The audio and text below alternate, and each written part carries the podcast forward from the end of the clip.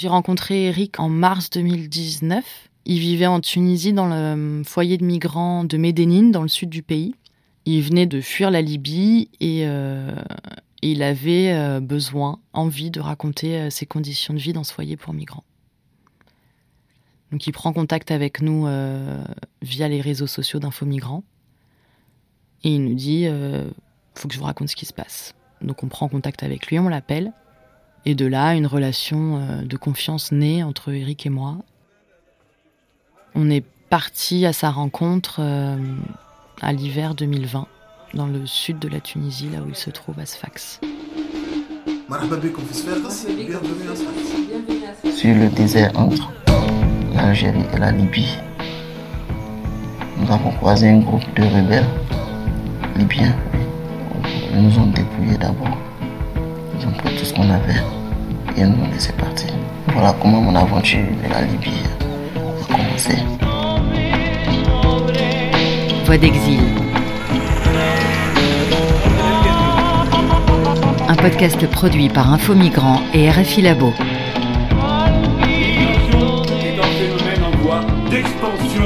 Nombreux acteurs de la migration ont tout simplement décidé de maintenir leurs activités car la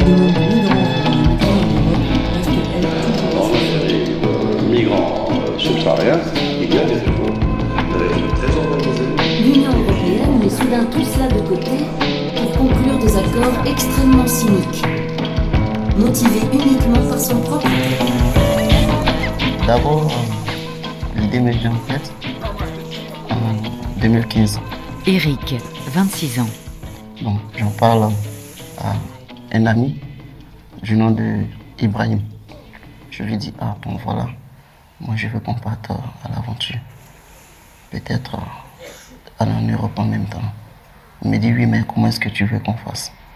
J'ai dit bon voilà, on prend le bus à Abidjan, on part au Mali, du Mali on rentre en Algérie, de l'Algérie euh, au Maroc, au Maroc on part en Espagne. Il m'a dit oui, ok, c'est une très bonne idée, mais actuellement, pas d'argent. Donc il faut attendre un peu. J'ai dit ok. Deux mois plus tard, j'apprends que Ibrahim est allé au Mali du Mali quelques temps après encore, il m'appelle de l'Algérie. Ah bon, voilà, moi je suis en Algérie. Début 2016, il m'appelait maintenant de l'Espagne. À cette période, moi je n'avais pas d'argent. Bon, j'essaie de revenir une petite somme. Quand je quittais chez moi, j'avais environ 300 euros. Et 300 euros, il m'a dit comme ça, bon, tu laisses la moitié à Abidjan et tu mets la moitié sur toi, tu prends la route. Mais il est préférable que tu passes par le Niger. Parce qu'au Mali, au Mali, c'est pas stable. Je dis, ok. D'abord, le mercredi 8 juin, je pars à l'agence de voyage, je prends mon ticket. Le voyage était programmé pour le lundi 13. Lundi 13, on quitte Abidjan à 7h45. On rentre au Burkina d'Abidjan jusqu'à Ouagadougou, la capitale burkinabé, il n'y avait pas de problème. Et après maintenant, nous avons pris maintenant la route pour Niamey, la capitale du Niger. c'est là que les problèmes ont commencé.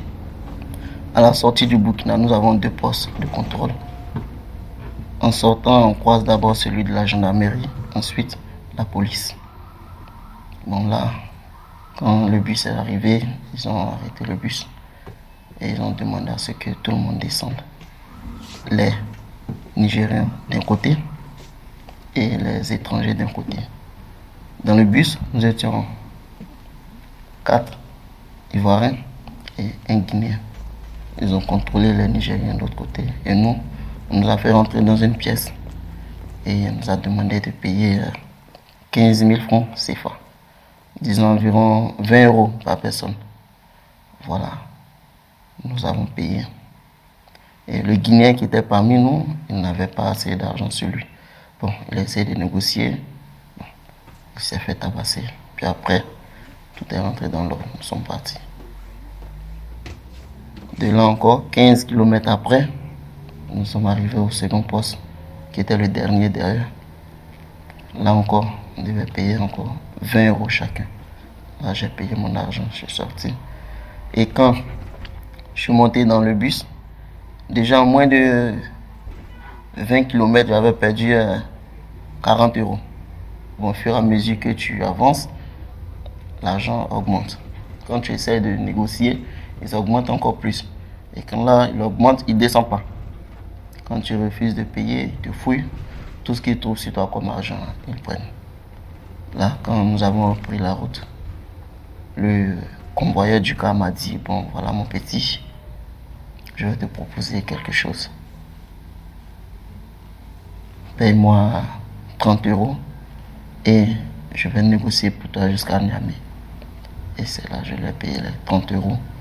Donc 30 euros plus les 40 euros déjà, je suis à 70. Là, j'ai voyagé tranquillement jusqu'à Niamey.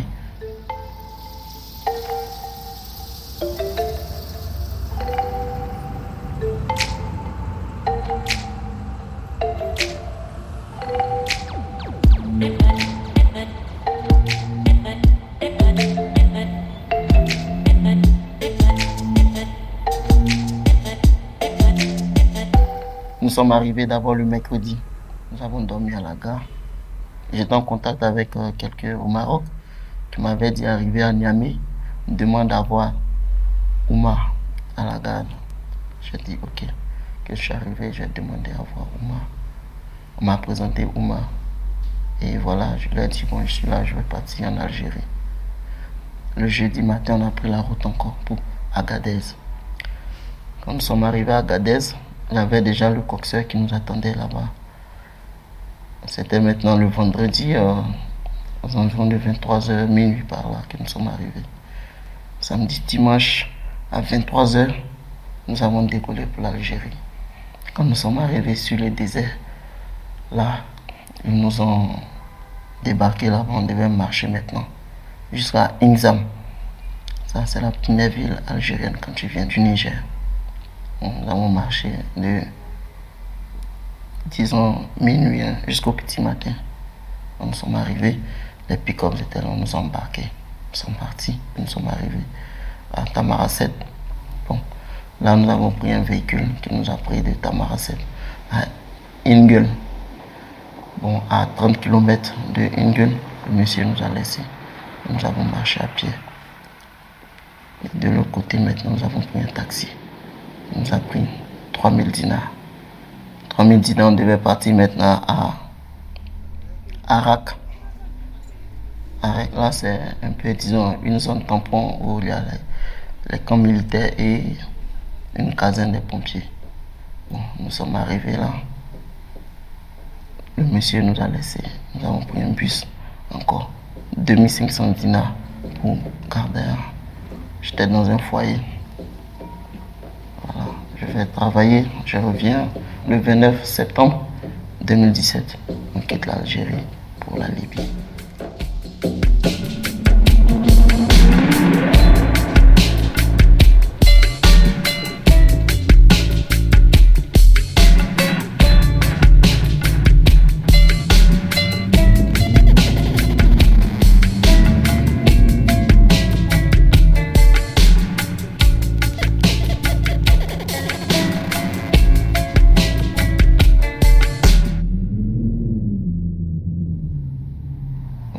Bon, arrivé à Zabrat, on nous a fait partir dans, dans un camp. Bon, quand je dis un camp, bon, c'est pas un camp tant que tel, c'est c'était un coup clôturé. Il n'a pas de toiture. On devait faire les tentes euh, avec nos couettes, tout ça. Donc on fait une petite cabane, c'est là que nous dormions. Là, dans cet endroit-là, j'ai passé, euh, deux mois, deux semaines là-bas. En tout, nous étions 125. 80 hommes et 45 femmes. Ces jours-là, parmi les femmes, il y avait les bébés, les femmes enceintes, tout ça. Et d'abord, ils ont fait partie les hommes en bordure de l'eau. Et plus tard, les femmes devaient nous rejoindre. Et là, le Libyen, il a dit non, que les femmes n'iront plus. Les femmes et les femmes enceintes, c'est pas la peine qu'elles partent. Mais ça va être les femmes sans bébé, qui ne sont pas enceintes et autres. Nous, les garçons, nous étions déjà au nombre en bordure de l'eau. Nous étions dans un endroit sous forme de garage, entrepôt. Nous étions là-bas. Là maintenant, on attendait que les femmes venaient et ils allaient nous embarquer. Et là, euh, les affrontements avaient commencé. Il a appelé euh, ses frères. Il a dit, ah bon voilà, la police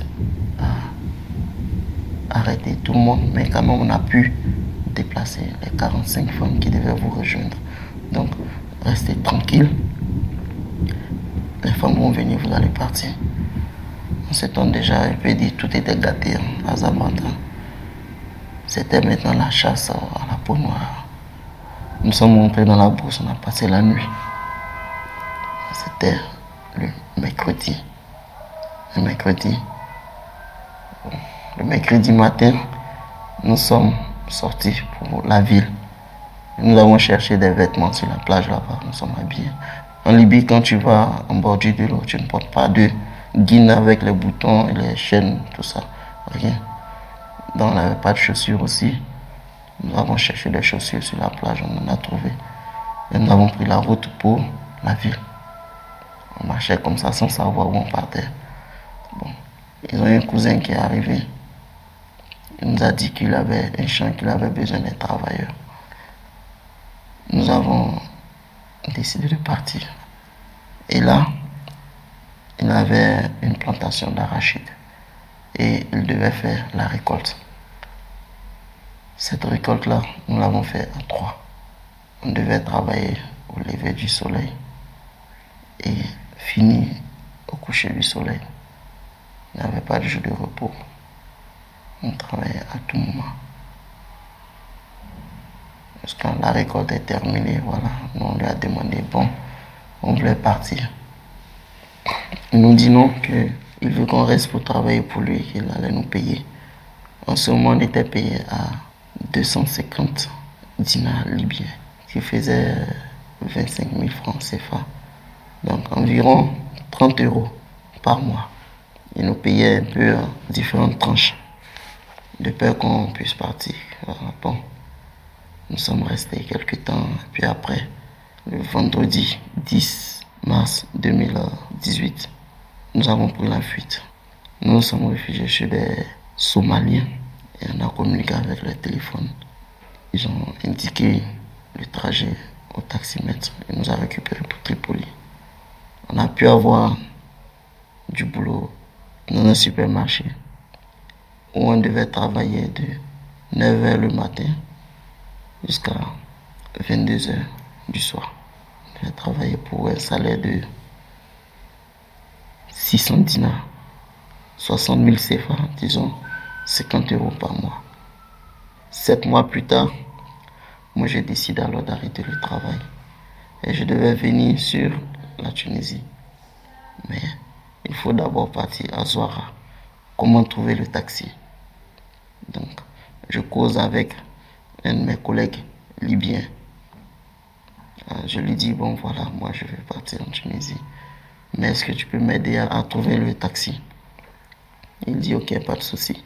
Il a un frère qui fait la navette entre Zouara et Tripoli, qu'il va parler à ce dernier. Il va nous accompagner. Il dit, ok. Le jour du départ, un Libyen vient nous chercher Il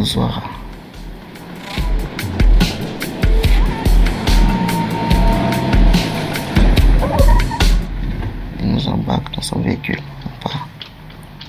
Et là, on croise des bandits. Ils stoppent la voiture net. Il y a trois qui montent dans le véhicule en même temps. Ils sortent leurs armes et ils nous demandent de donner notre argent, tout ce qu'on avait sur nous.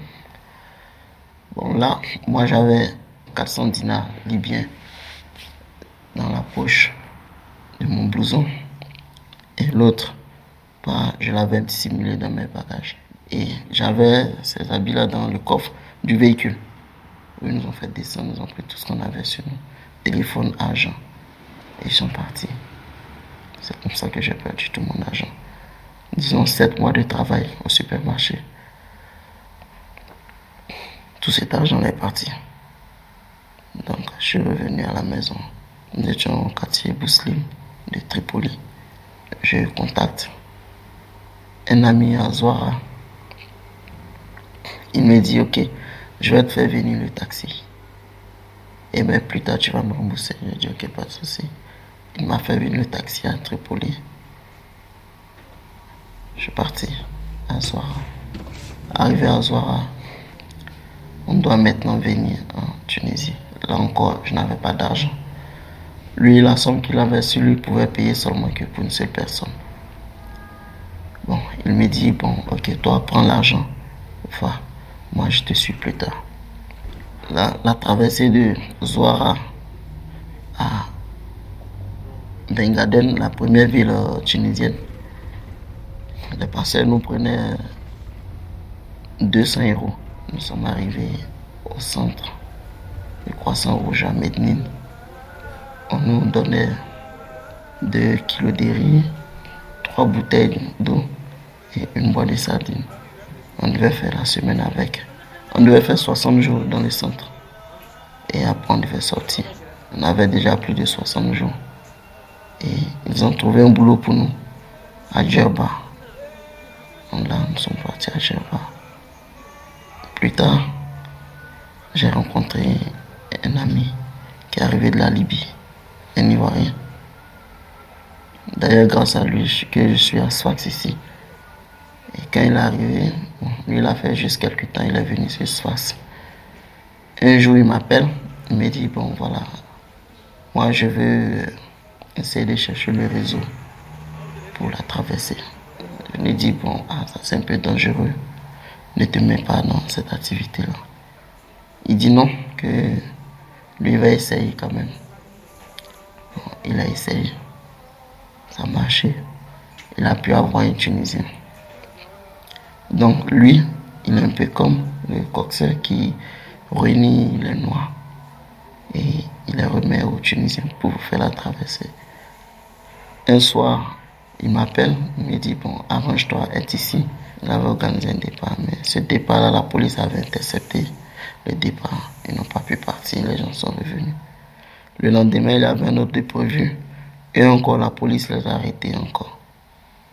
Donc, il m'a demandé de rester avec lui en attendant que les choses s'arrangent et qu'il me, me fasse partir. Un jour, il me dit, bon, voilà, il y a un convoi qui est là, mais je vais aller essayer pour voir. On ne sait jamais. Je dis, ok, je vais essayer. La police nous arrête. Dans la maison du rassemblement, la police nous arrête là, nous, nous prend là-bas, nous ramène au poste. Et dans la matinée, aux environs de 10 heures, on libère. Et bon, il me dit, bon, comme tu m'as les départs sont un peu lents, essaie de trouver des clients. Ici, euh, pour les clients qui quittent à l'extérieur de Tunisie, il y a certains qui payent 1500 euros, pour certains 2000 euros, il y a d'autres aussi qui payent 2500 euros. Bon, moi, personnellement, moi, j'ai pas cette somme. Donc, euh, il faut que je reste auprès de mon ami pour la traverser.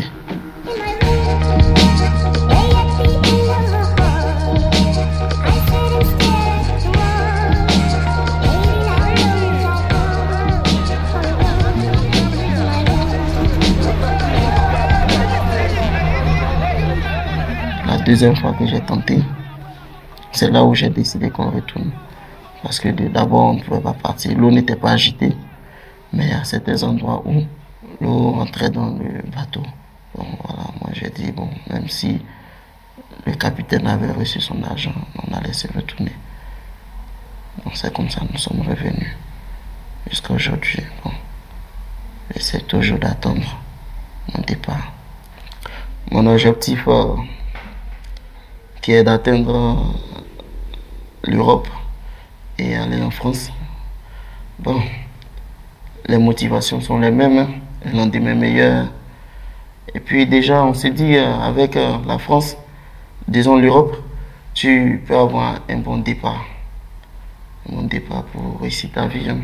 Vous savez, en Afrique euh, subsaharienne, quand un jeune met un objectif dans la tête, plus rien ne peut l'arrêter, quels que soient les obstacles, quelles que soient les difficultés, on ne va pas reculer.